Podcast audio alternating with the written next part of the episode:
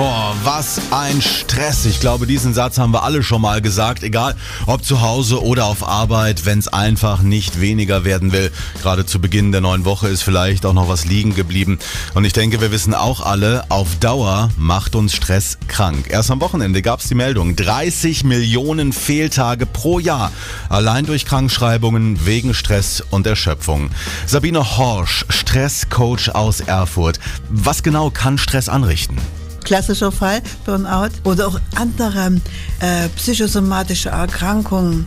Man weiß auch, Rückenschmerzen sind so drei Viertel durch Stress bedingt.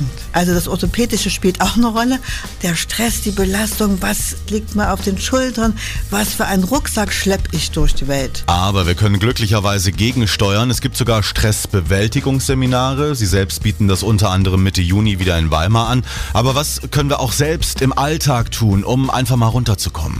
Innehalten. Ja. Innehalten ist ganz wichtig, sich zu stoppen ist ganz wichtig. Also nicht immer nur auch die eigenen Gefühle übergehen, sondern sagen, stopp, innehalten, was ist gerade mit mir los? Wie fühle ich mich? Was tut mir vielleicht auch weh? Was denke ich gerade? Muss ich das denken?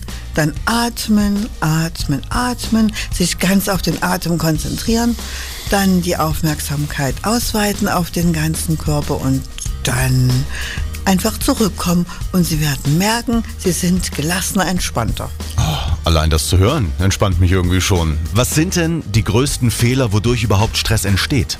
Die größten Fehler, ja zum Beispiel uns selbst zu überfordern, zu viel zu wollen, vielleicht auch in materieller Hinsicht zu viel zu verlangen, dieses ständige sich selbst optimieren, ich muss schlank, ich muss leistungsfähig sein, ich muss auch dort und dort Urlaub gemacht haben, ich muss irgendetwas beweisen, das kann absolut zu Stress führen. Perfektionistisch zu sein führt zu Stress. Und wie kann ich gegensteuern? Wie halte ich Stress von mir fern?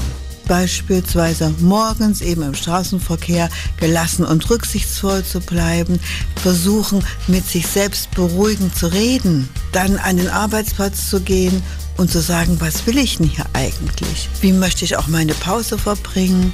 Brauche ich ein bisschen Ruhe oder möchte ich mich mit angenehmen Personen austauschen? Dann am Ende, wofür kann ich mich vielleicht auch belobigen? Sich mal auf die Schulter klopfen und sagen, hast du ja gut gemacht. Und das machen wir zu wenig. Wir sind ja immer so kritisch uns gegenüber, anderen gegenüber. Das bringt aber wenig. Also, wenn es der Chef auch heute wieder nicht tut, vergessen Sie bitte nicht, sich auch mal selbst zu loben. Das kann gut tun, haben wir gehört.